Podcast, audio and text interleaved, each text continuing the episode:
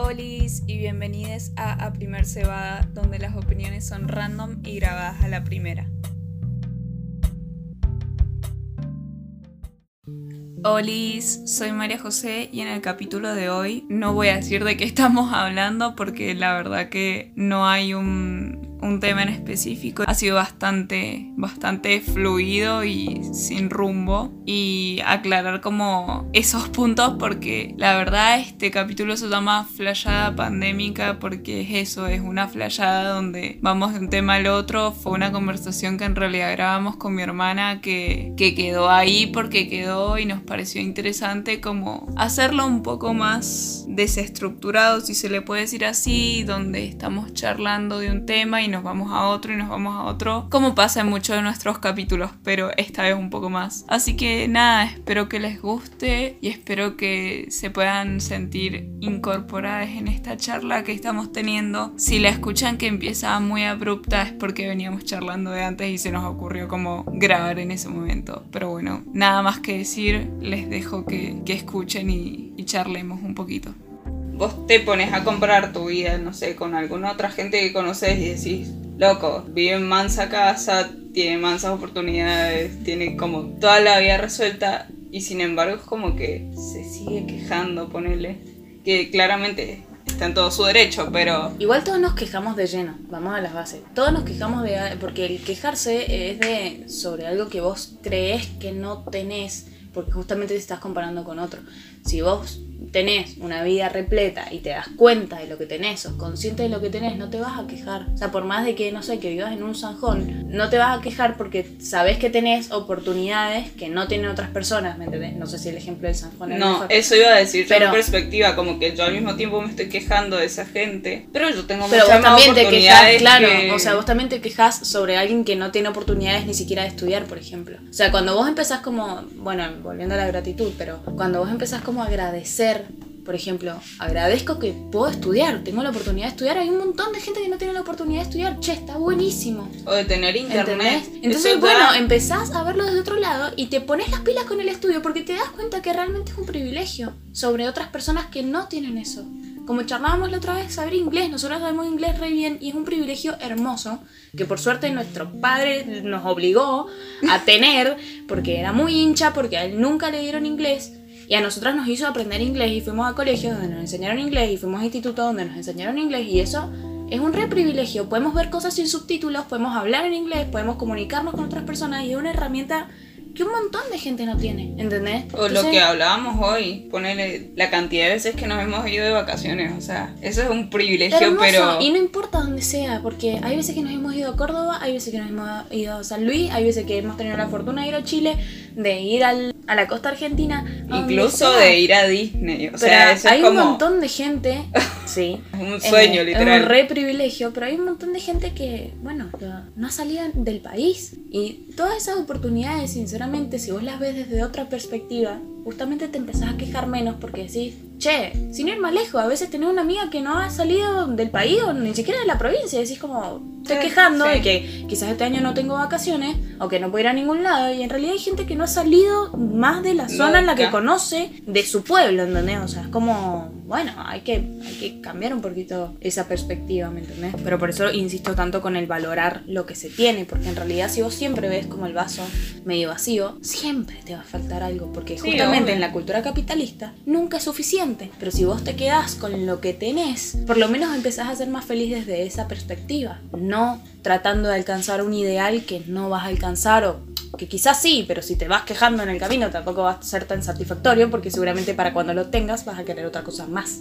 Es que es la misión, la misión del capitalismo, de los estándares de belleza, de, de todo. Ponele los filtros que te generan un estándar de belleza inalcanzable. O sea, creo que es como el destino de la humanidad, lo inalcanzable. Siempre van a haber tiempos mejores. Creo que un poco se pierde, es que también es un punto el no sé si es el punto de las redes sociales, pero como que hay muchas empresas y muchas corporaciones como que te quieren alejar de lo natural para que obviamente sigas siendo infeliz y consumiendo lo que ellos te proponen. Pero en realidad lo natural es nada lindo. Es natural. Me refiero, o sea, No, pero desde hasta un pensamiento más romántico, en el sentido de ponerle, yo te veo, cuando te levantas, te veo todos los días en pijama, sos linda igual, sos mi hermana igual, te quiero igual y me pareces linda igual, ¿entendés? Más allá, no, no siento que te hagan falta 80 filtros arriba para que seas hermosa, no, ¿me entendés? Quizás también porque te conozco, porque me gusta tu música, porque un montón de cosas, pero más allá, yo quizás en la calle veo una persona y digo, qué linda persona, y quizás esa persona en su casa se está atormentando diciendo por qué no soy Kylie Jenner, ¿entendés? No sé. y bueno, porque no vas a ser la Kylie. la Kylie está operada. claro, y la Kylie se operó 180 veces. Pero además de eso, me refiero como que quizás uno se está atormentando porque está muy encerrado en sí mismo. Cuando y a la ya gente no le igual. tanto. Ya sos lindo igual. Aparte, siento que es como hay que acercarse a las bases, acercarse a lo natural. O sea, más allá de lo natural en, belleza, si quieres decirlo de alguna manera, acercarse a la naturaleza, a lo simple, todas esas cosas te nutren mucho más. Y te das cuenta, se arma una brecha cuando vos te vas acercando a eso, te vas alejando de las redes sociales. Sí, igual también está como eso de tenés que ser lindo. O sea, siempre te quieren buscar la beta para que seas lindo. Poner, si no sos lindo físicamente, tenés un lindo interior. Pero siempre está como el lindo presente. ¿Por qué no puedes ser feo? O sea, ¿por qué no me dejan ser fea en paz? ¿Me entendés? Yo no tengo por qué ser linda. O sea, y si soy peticita y eso te parece feo, y bueno. O sea, no es malo. Claramente o sea, tiene, que ver como, un valor agregado. Tiene un valor agregado la palabra lindo y feo. Pero es que aparte es muy social, porque qué es lindo y qué es feo, o sea... Bueno, por eso. Entramos en un dilema, para mí que seas peticita te hace el bolsillo, sos tierna, te quiero llevar, ¿entendés? O sea, no sé. Pero me refiero, o sea, es como que siempre le buscan la vuelta para decir que algo es lindo. Como que siento que esa palabra tiene un peso que habría que sacárselo, porque si sos feo no pasa nada. El feo tiene una connotación negativa que la tienen que sacar, o sea, si vos tenés feos pies, ¿qué tiene? Nadie tiene unos pies asquerosos. Yo casi vomito cuando lo vi. Bueno, igual vos no sos la mejor para jugar pies, o sea. Bueno, no, pero pues son muy feos. Y bueno, ¿y qué quieres que haga? El chabón los puede usar para caminar. Tipo, ya está, es la funcionalidad que tienen. El otro día me pasó algo muy loco. Y, y eso que, que yo soy muy agradecida.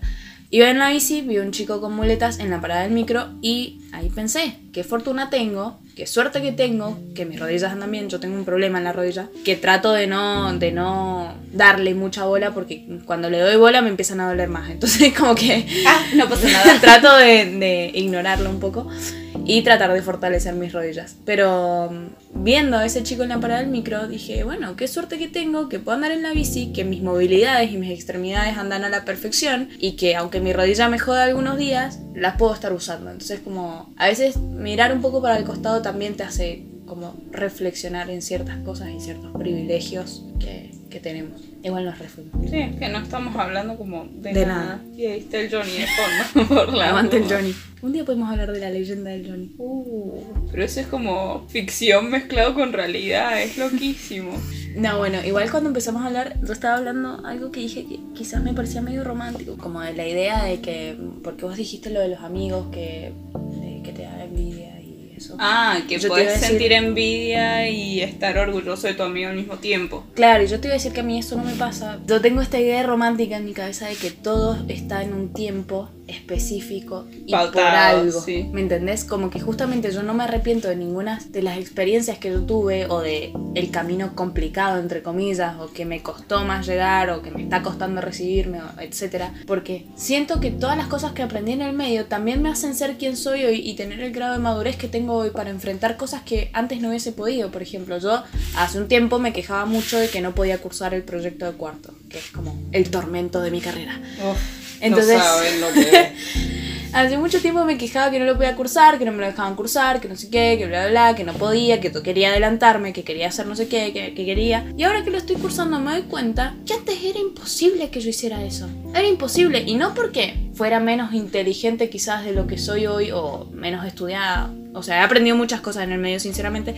Pero me refiero que quizás no tenía el grado de madurez y toda la vuelta que di o sea, como toda la vuelta figurativa que di hasta llegar a este punto para poder cursarlo, sinceramente siento que era el momento que lo tenía que cursar y además la idea que tuve para plantearlo y etcétera no se me hubiese ocurrido si no hubiese hecho otras cosas antes. Como que siento que toda esa sincronicidad y toda esa magia, por decirlo de alguna manera, en la sincronicidad de las partes, se dieron para que yo hoy pudiera ser así de consciente y aprovecharlo como mejor.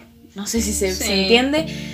Eh, Mejor capaz como en tu vida. O como que estaba justo en el momento que tenía que ser. O sea, yo antes no hubiese tenido, o quizás lo hubiese podido llevar a cabo, pero con una idea que quizás no me entusiasmaba tanto como la que hoy tengo planteada. Que me encanta desde donde la mire. Entonces como que siento que esa era la idea romántica. Como de que no importa si otros van más rápido, por decirlo de alguna manera, o vos vas más lento. Cada proceso tiene su importancia y aunque a vos te parezca quizás que al otro, que el otro está yendo re rápido, quizás para el otro en su realidad está retrasado también. Sí. O tiene un montón de pesos o no sé, un montón de cosas, condiciones familiares, lo que quieras, que quizás vos también ahí volvés a tener el, privilegio de la libertad frente a otro, porque en realidad no sabes qué mambos tiene tampoco. O cómo se siente con respecto a los otros Sí, atrasado, eso adelantado. siempre pasa. No lo sabes, ¿me entendés? Pero a mí lo que me atormenta mucho, por más que yo también creo que las cosas pasan cuando tienen que pasar, me atormentan mucho las estructuras. Como que si estás en primero, tenés que hacer todo lo de primero. Si estás en segundo, tenés que hacer todo lo de segundo. Y así. No, my dear. No, ya sé que no es así, pero me atormenta. Es como, ¿por qué no? ¿Por qué si alguien plantea esta cosa macabra, por qué después nadie la puede cumplir? O sea, Es que es imposible de cumplir. Yo ahora estoy en tercero, cuarto y quinto al mismo tiempo. O sea, yo no sé cómo explicarlo. Es como hasta físicamente imposible, pero estoy en tercero, cuarto y quinto al mismo tiempo. Y a su vez es el sexto año que estoy en la facultad. O sea, es un fly gigante. sí, no. A su vez, bueno, igual esto da para hablar para otras cosas, pero el sistema educativo está muy atrás y hay planes de estudios que son incumplibles. También eso te lleva a vos como a una frustración horrible porque es incumplible. Te meten una carrera en cinco años que vos sabés que no puede ser en cinco y que tiene que ser Que en no ocho. existe. O sea, si vos tenías el promedio general de alumnos en toda tu universidad que se reciben en 7, 8 años, ¿por qué pones en 5? Mi ciela, ¿qué querés matar a todo el mundo del estrés? Y bueno, efectivamente lo hacen, ¿me entendés? Si te quieren meter presión en Eso que vos planteas de hacerlo de primero en primero, segundo en segundo, eso no dura más de dos años. O sea, literal, no conozco a nadie que haya ido. Bueno, mentira, sí conozco gente, pero es muy poca, literal. Claro, la pero- que ha ido en orden, digamos, de factores y que ha aprendido lo de primero en primero, lo de segundo en segundo, lo de tercero en tercero. Jamás me pasó. Mi carrera ha sido totalmente aleatoria para mí. O sea, si bien empecé los primeros años bien, después todo fue un descajete y terminé aprendiendo a los golpes y recursando y volviendo hacia atrás y cosas que no entendía las entendí después y quizás cosas, hay cosas que estoy entendiendo hoy que debería haber entendido hace tres años, pero las estoy entendiendo ahora. O sea, no sé, quizás soy muy lenta, pero... No, igual a mí también me repasa eso. O cosas, no sé, bueno, al colegio, porque yo recién estoy en primero de la facultad. Pero es como que te cae la ficha re tarde. Mucho más tarde. No sé, bueno, con cosas de comunicación, que no sé, ahora se relacionan un montón con materias que estoy viendo en la facultad. Es como, ah, para eso era. Eso es. Como que, no sé, Harry. no se respetan como los procesos. Porque claramente en una Es que en estructura no tenés que, no puedes ir, che, vos qué necesitas, porque mm, es imposible, porque para algo están estructuradas, como Mm. que van por las Pero ese es el problema, todas las mentes no piensan igual y el conocimiento está planteado de manera lineal y uno no aprende de manera lineal. No, Es imposible, o sea, no aprendes de manera lineal. Y la ficha te cae re tarde y por eso un montón de veces te sentís frustrado porque hay cosas que no llegas a entender y tu mente, tu mente no, no logra abstraerse y entender ese conocimiento. En realidad no está mal, no es que sos el único al que le está pasando eso o sos el único que no entiende. Hay un montón de gente que no entiende, lo que pasa es que no se visibiliza, por decirlo de alguna manera, porque nos gusta decir como lo que sí entendemos, no lo que no Claro, entendemos, porque...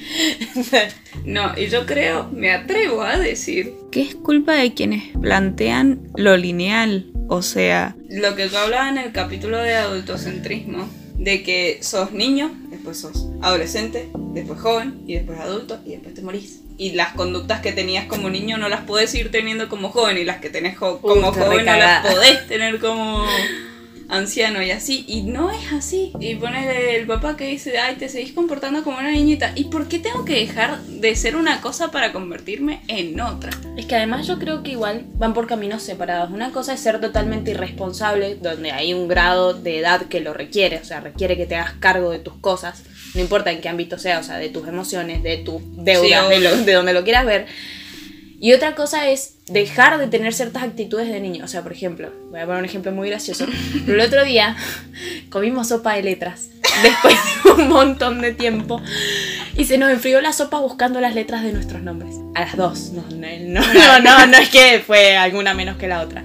A las dos. Y nos jodieron, digamos, que no podíamos hacer eso porque estábamos grandes. Van por caminos diferentes. Si yo quiero tener 80 años y buscar mi nombre en la sopa de letras o comer fideos codito con milanesa, que es una tradición preciosa, ¿Por qué no lo voy a hacer? O ¿por qué no lo voy a hacer? O sea, ¿por qué voy a dejar de hacerlo? ¿O por qué si tengo 80, por ejemplo, no puedo ir a comprarme un chupetín? O reírme de cosas que a mí me o sigue hacer gustando burbujas. Esponja, loco. Bueno, eso, verbo esponja, hacer burbujas, no sé, chayarte en el jardín. ¿Por qué no podrías? ¿Por qué? Porque, o sea, van de distintos lugares, lo que estoy diciendo. No, no te quita la responsabilidad jugar como niño. No, obvio. O seguir como teniendo ilusiones que tenés como niño, digamos. Sí, por supuesto. Hay más, creo que te enriquecen la vida. O sea, no es que, ¿por qué tendrías que endurecerte? Por eso también como creo que sea mucho el síndrome Peter Pan arre.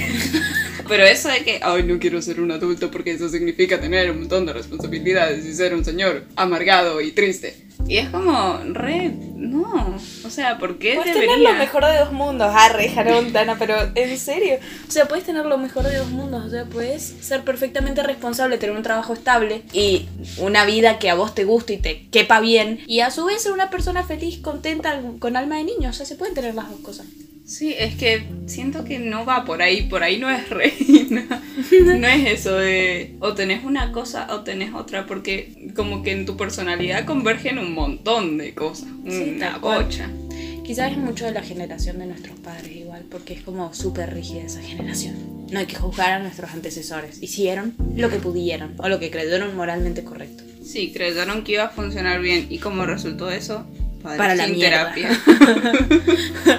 Todo el mundo a terapia, cosa que no quieren hacer tampoco. La terapia es súper importante. Igual yo dejé terapia, que bueno, la pandemia, eso de no hacer videollamada, no, no puedo. No, pero es re difícil hacerlo por videollamada. Es difícil en realidad que no hay separación de espacios. O sea, lo mismo, También. lo mismo que te pasa a vos con, con la terapia pasa cuando rendís un final en tu casa. No te preparas de la misma manera porque no estás saliendo y aparte quizás hasta te pones más nervioso porque no estás teniendo el espacio de los lugares que hay que tener. A mí la, la rutina de los espacios me parece súper sagrada. A mí no me pinta que tu casa sea, bueno, esto obviamente fue obligado la pandemia, pero tu no, lugar de trabajo. no está bueno que la casa sea tu lugar de trabajo, tu lugar de descanso, tu lugar de despeje, tu lugar de no sé qué. O sea, como que a mí me gusta que los espacios estén separados, que la terapia sea el lugar de terapia, porque aparte vos te estás condicionando y te estás preparando para ir a ese lugar y ya vas predispuesto de otra manera, porque aparte el lugar de terapia es sagrado, es silencioso por lo general, es un espacio donde nadie te va a escuchar, donde estás vos, súper íntimo con tu terapeuta, que en casa no lo vas a lograr, ¿me entendés? No, O sea, y menos súper viviendo difícil. con tu familia. Súper difícil. Por ejemplo, lo mismo, cuando vas a rendir a la facultad o cuando estás cursando en la facultad, te contextualizas de manera diferente. Acá, cuando ¿cuántas estás yendo al estás parque, cursando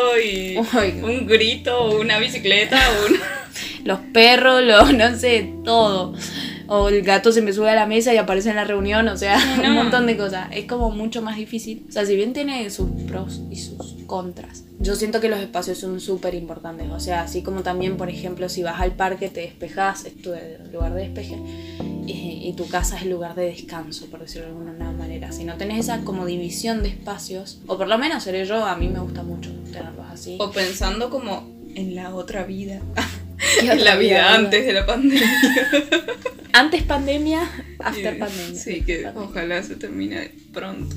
Y esto no es, no es casual, digo. La pandemia no es casual. Como que yo ni estaba en la casa. Como que yo me puse a ver los horarios míos el año pasado. Y era todas las mañanas ir al colegio. En las tardes creo que tenía una sola tarde libre, con suerte. Y volví acá a comer y a dormir. Y Yo eso era era igual. todo. Nos cruzábamos muy poco el año pasado y todo. Sí. O sea, no estábamos juntas casi nunca. Era muy raro porque Nos tus llevamos horarios- muy mal. O sea, no mal, pero no tan bien. no tan bien como ahora. No, igual sí, viendo los lados positivos, el volver a casa para mí fue algo súper importante. O sea, no estaba acá nunca. Es más, vivía al palo todo el día. Todo el día salía con un bolso gigante porque encima en el medio cursaba, iba a entrenar, volvía, iba a entrenar de nuevo a la noche, volvía. O sea, salía igual, a las 7 de la mi mañana. mochila pesaba como 15.000 kilos porque encima el mate, o sea, no lo pensaba dejar ni en 10 vidas, yo iba con el mate a todos lados. No, y literalmente mi mochila estaba preparada para todo, o sea, vos podías pedirme lo que fuera. O sea, claro, yo todos los días era una mochilera, señores, y volvía a dormir al hostel y al otro día igual. Pero no, de verdad que para mí la experiencia de volver a casa fue súper importante y yo saco muchas cosas buenas de esto porque creo que la vida no va a volver a ser igual a como era. Me di cuenta que vivía en un extremo al que no quiero volver y si bien pasamos al otro, o sea, de estar súper encerrado en, la casa, los dos años me sirven como una súper contraposición, o sea, pasé de no estar nunca a estar todo el día y si bien al principio fue una ansiedad terrible y fue muy difícil, esa contraposición me ha hecho ver muchísimas cosas que ahora quiero en mi vida y cosas a las que no quiero volver de mi vida. O sea, por ejemplo, cosas a las que no quiero volver es hacer cosas obligadas.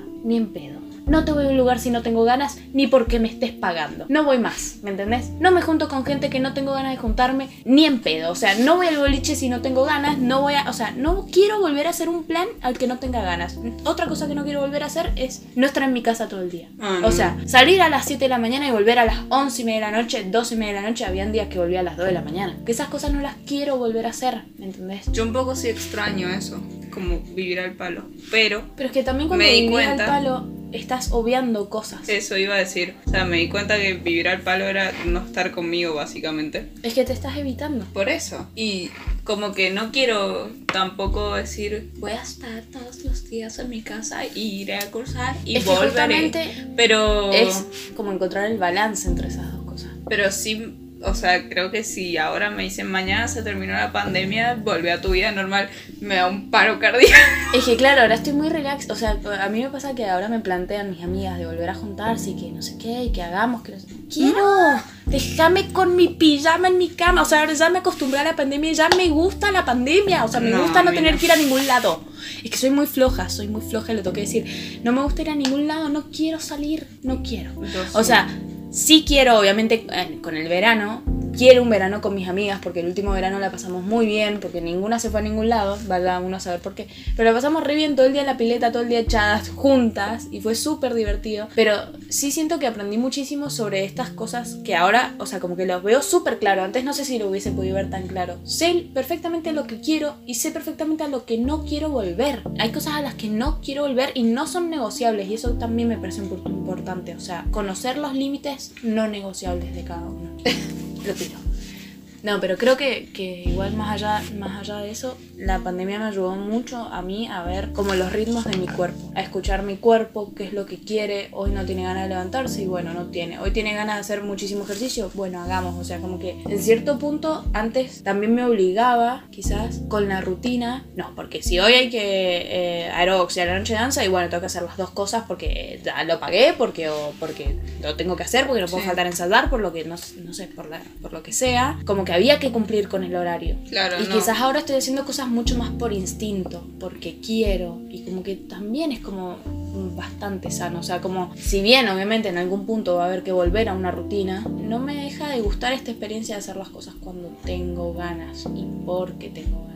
Sí, a mí no me pasa tanto porque por más que el año pasado no estaba nunca en la casa. Era como que, no sé, me sobraban dos horas entre que salía de gimnasia y me iba a la facultad. Y era como, o sea, en ese tiempo cualquier cosa podía pasar. Entonces como que, no sé, me sorprendía de alguna forma.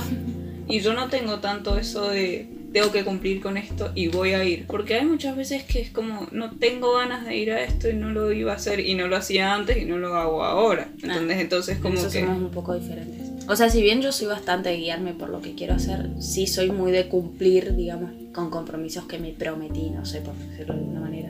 Pero ponele, o sea, no sé, vamos a salir esta noche. Yo la verdad no tengo ganas de salir esta noche. No voy a ir. O sea, por más que me insistas, perdón, caeme, pero no voy a ir, ¿me entendés? Sí, pero a veces me pasaba a mí, o sea, no sé, por ejemplo, como, no sé cómo expresarlo muy bien, pero por más de que yo no tenía ganas que salir, de salir, digamos, como que tenía que dar toda una vuelta y explicar por qué no tenía ganas de salir y que me quería quedar durmiendo, boludo. O sea, tuve una semana quizás del orto, o hasta el orto de cosas, y me quiero quedar durmiendo, pero a su vez era como, bueno, no hice nada, no me junto con mis amigos, qué sé yo, bueno, hagamos una salida, qué sé yo. Pero es como que tenías que quizás dar como un montón de Sí, explicaciones. más. explicaciones. Y eso, y eso te eso es lleva como a las como- excusas también. Claro, y eso es algo a lo que quiero llegar. ¿Por qué tenemos que dar explicaciones? ¿A quién le debemos explicaciones? ¿Por qué estamos tan acostumbrados a explicarnos para otros? ¿Por qué? O sea, Yo creo ¿por que qué no es como una cosas más norma sanas? social re... Y pasa hasta en la pandemia. Ponele, el otro día estaba leyendo un tweet que decía como normalicemos decir no me quiero juntar con vos porque no sé con qué otras personas te estás juntando y no me quiero contagiar. O sea, y es verdad Ah, porque... En serio. Yo llevo una cuarentena re estricta y he salido a entregar mates. Y si me junté con mis amigas fue para el cumpleaños de una en junio. O sea, Allá, por el año 2. Y que lo habían permitido y después lo bloquearon porque, bueno, la gente es estúpida. Lo bloquearon. Bueno, lo estoy viendo. ¿Por qué queremos que nos mientan? O sea, ¿qué es más honesto? Decir, che, hoy no tengo ganas. O que te O, pongan una o decir, excusa. no, porque mi perro, que no puede dejar sola a mi hermana, que no sé qué. Es más honesto decir, no tengo ganas. No es- y no es nada personal con vos. O sea, a mí me gustan las amistades y en los últimos años he construido esas amistades en las que es real decir, no tengo ganas. No yo sé que pinta. quedamos, yo sé, soy consciente que quedamos de juntarnos hoy viernes, no sé qué, que habíamos replaneado. Llegó el viernes y no tengo ganas. No tengo ganas, ¿entendés? Sí, o sea, Perdón. no entiendo por qué preferirías una excusa que igual sabes que es mentira. ¿A qué decir la verdad? No, yo últimamente prefiero la verdad. O sea, prefiero que cuando estés sea real y porque tengas ganas, antes que me estés que estés porque ya lo habías prometido, digamos. O si en serio tenés como una obligación que cumplir, ponele, no me junto con vos porque tengo que hacer esto, también respetalo, es como, ¿qué a decir? No, no sé, no cuides a tu gato porque te tenés que juntar conmigo. No sé.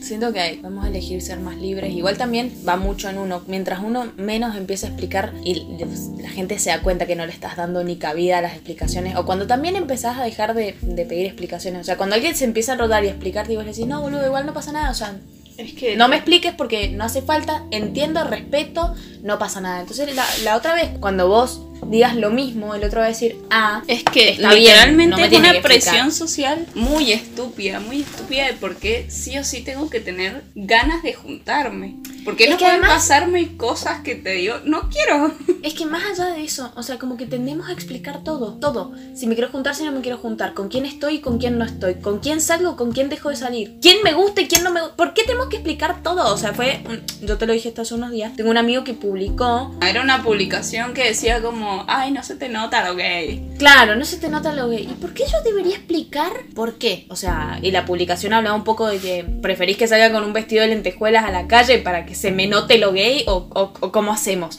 O sea, ¿por qué yo debería explicarte No, y además si se te nota porque se te nota. Si no, si no se te nota porque no se te nota? Bueno, mamita, las querés todas.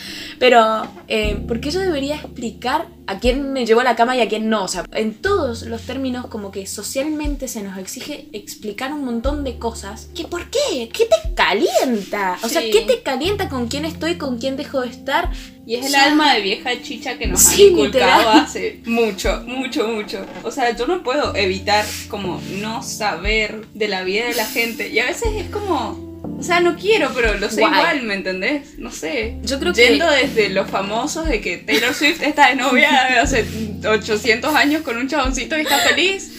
Hasta que, no sé, la señora de la esquina mm, se, se divorció, qué sé yo. Es como, no sé, es esa necesidad que te generan que en realidad no, no existe, pero es socialmente implantada, ponele, a saber la vida del otro y que te debe explicaciones de lo que está haciendo. Porque Es súper no sabes. chusma, aparte, súper chusma, o sea, y súper invasivo. O sea, para mí está bueno compartir las cosas porque no es que te vas a guardar todo para vos, pero una cosa muy distinta es cuando alguien te comparte a vos, che, estoy saliendo con tal, o no me junté porque no tenía ganas, o sea, si te lo, si te lo comparte y si le nace, buenísimo. distinto. Pero ¿por qué te tendría que explicar? O sea, siento que surgen de dos lados diferentes. O sea, una cosa es dar una explicación y otra cosa es contarte algo porque quiero, ¿entendés? Sí, Como no que son cosas muy diferentes. Que obviamente una es más honesta que la otra. Por eso, pero es como que no hay mejor descripción que el de vieja chicha para mí. Como Literal. tenés que ser una vieja chicha, ¿por qué? No sabes, pero lo tenés que Pero ser. hay que serlo. No, eh, siento que igual también cuando hablas mucho de la vida de, de otros es porque tampoco querés mirar adentro. La tiro. Depende también de cada caso y de qué estés hablando. igual, como que hablar de otras personas nunca es algo positivo, ¿entendés? Porque por algo, por algo estás hablando de las otras personas sin que estén esas personas, ¿entendés? Presentes. Entonces, como que no es algo positivo. Y siento que las conexiones son más reales cuando decís las cosas de frente. Entonces busquemos conexiones reales. También eso parte de la base de la honestidad con uno mismo. Siendo honesto con vos, puede ser honesto con los demás. Tía. Sí, igual yo me refería más como un comentario de pasar, no sé. Ay, viste que la pochi se tiñó, güey.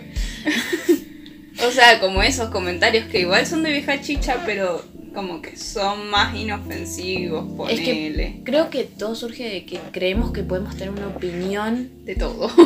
Claro, so- y no, y sobre otro. ¿Por qué creemos que podemos tener una... Ay, no, es que el pelo violeta le queda como el culo. ¿Y qué? Si, si a ella le gusta, guay. O sea, guay. ¿Por qué, estás, ¿Por qué estás poniendo tu opinión y tu concepción sobre lo que piensa el otro? O sea, porque vos pensás que le queda como el reverendo jete, se lo tendría que cambiar. ¿Y quién sos, boludo? ¿Quién sos? ¿Quiénes son? ¿Quiénes son? son? O sea, ¿me entendés? ¿Por qué? ¿Por qué hacemos eso? Sí, no sé. Why would you do that? Pienso que a esto le podrías poner pensamientos random de pandemia. O sea, había ponemos flashadas porque no sé qué es esto. Yo no sé qué es. Pero me había quedado más con lo que dijimos al principio, que al final eso caducó en la prehistoria más o menos, porque tenemos como, re- no sé, 40.000 siglos de, de audio. Pero Nos fuimos, nos fuimos. Yo te dije que grabar no era una buena idea, nos íbamos a ir. es que estábamos charlando de otra cosa. No fuimos, no sé. No de sé los cómo retomar. hablando. Claro. Es que no sé si hay vuelta. No sé si se puede retomar. No hay retorno. O sea, esto va en una sola dirección. ¿no? Es unidireccional esta charla, no sé. No, no. No queremos la, lo lineal. Yo sé que no queremos lo Tiraban lineal, los libros ahí. Es que como que se fue hilando de cierta manera que ahora no sé cómo podríamos Sí, no. retroceder. No sé, está, es, es muy raro. Ya es un fly, pero no sé, o sea, lo que sí extraño mucho de, de la vida pasada es como... Me gusta que te refieras como a la vida pasada. Es que para mí... Como súper dramático. La vida Es pasada. que para mí es otra vida totalmente distinta, literal. O sea, no, no es la misma vida la que estamos viviendo ahora que la que vivíamos antes. Bueno, dale, ¿qué es lo que más extrañas? Como ayer hablaba con una amiga de que es como que lo colectivo, lo que pasa, ponele, no sé, las marchas, la militancia, ir a un festival, a un toque, no es lo mismo virtualmente que cuando estás ahí porque la energía que se siente Sí. es totalmente distinta. Entonces es como que me pone re triste como no poder volver a sentir esa enería así. Y bueno, en algún No sé. momento se va a poder. Ya sé, pero es como que tratamos de volcarlo en redes sociales y no funciona. ¿Me entendés? O sea, es como... Y es que esas son las conexiones reales, o sea, la energía real que se siente en un concierto, por ejemplo, es porque está sucediendo ahí, porque todas las personas están conectando a la misma frecuencia, digamos, o sea, están como todos alineados porque estás en ese contexto, volvemos a, la parte de los contextos, o sea, estás contextualizado en esa música o en esa parte. Por eso, Entonces, y, o sea, cuando lo escuchas en tu casa solo, sí, te re lleva, qué sé yo, no sé, estás escuchando espagueti ahí, uh, sí, pero no es lo mismo. pero no es lo mismo. Y por más que hagas, no sé, videollamada, una charla con tus amigas tampoco es lo mismo. Como, bueno, y te cuento, pero se corta y nos pisamos y... Y porque no estás en el mismo contexto. Para mí todo se resume a eso, o sea, al no estar en la misma habitación no puedes conectar de la misma manera, ¿entendés? Es que no se siente igual. Y aparte nada. justamente eso, a uno se le cae el internet, se le quedó la frase a la mitad, cuando quiere volver ya están hablando de otra cosa. Sí, no, espantoso. Pero al mismo tiempo es como que no lo puedes dejar, porque es lo único Y que es te lo que te, conecta. es lo que te salva también para pasar el rato. ¿Qué es lo que más extrañas de tu, de tu vida pasada? Yo creo que eso. Y como poder sentarme en el pastito a charlar con mis amigas. Eso creo que posta es lo que más extraño. Como el afecto. ¿Vos qué es? Yo creo que lo, lo que más más extraño son, o sea, como la oportunidad de poder cambiar el rumbo del día sin tener que, o sea, porque yo ahora para, por, ejemplo, para salir o para lo que sea, tengo que hacer como todo un, un protocolo. Sí. o pensar si me toca el día del DNI. Y a mí me re gusta, o sea, por ejemplo, yo antes cuando me iba de la facu del trabajo, qué sé yo, ir caminando y a veces iba por un camino, a veces iba por otro y me encantaba ir viendo, no sé, todo florecido en la calle en esta época, pues me encantan las flores y ahora las únicas flores que tengo son las que hay en mi casa, como que no veo otras Sí. y no O- tengo la oportunidad esa de cambiar de camino o decidir qué quiero hacer, porque a veces también antes quizás pasaba por la heladería, me compraba un helado y de ahí me iba al trabajo. O sea, como que esa oportunidad de decir, de cambiar pequeñas cositas en esa rutina, como que ahora no la tengo y eso extraño mucho. O como lo instantáneo, ponerle, no sé. Claro. Agarro, me tomo el micro y me da la mierda. ¿Por qué? Porque puedo. O sea, literalmente. Y bueno, sí. No sé, mandarle un mensaje a tu amiga y decirle, che, nos juntamos en tal lado. Sí, listo. Y vas y haces otras cosas. Es como. Sí, eso creo que es lo que más extraño, la espontaneidad que surgía dentro de, de mi rutina. Y bueno, algo tan simple como ir a estudiar al parque con mis compañeras de estudio no lo puedo hacer, por ejemplo. Y es algo que me gustaba un montón porque más allá que estábamos estudiando y bueno, sí, un perno, pero garronazo, pero lo estábamos haciendo al aire libre, juntas, tomando mate. No, ni siquiera podemos tomar mate, o sea, Claro. como Sí. esas cosas Yo son con las la que más Justi, extraño. La extraño. Justi. Justi te dedico este momento. No, pero es que. Mandamos besos a la Justi y a la Natu. Literal. Juntarnos en la facu y que la Justi se ponga a tocar el piano ahí, yo viéndola tocar porque yo nunca en el piano. O y sea, bailando, o no sé, como que siempre habían actividades para hacer en la facultad, por Es más que, sí. ibas a estudiar, no es lo mismo. En cambio, en mi casa, ¿qué? Me pongo a mirar el techo, a mirar el gato. Porque Es que sí. mientras esperás, ¿me entendés? Como esa media hora muerta que te queda entre una clase y otra, es como ahí, no sé, te vas al buffet, te vas a tal lugar, a tal otro, y ahí es como, ¿qué hago? No me puedo poner a ver una serie. si voy al patio me aburro.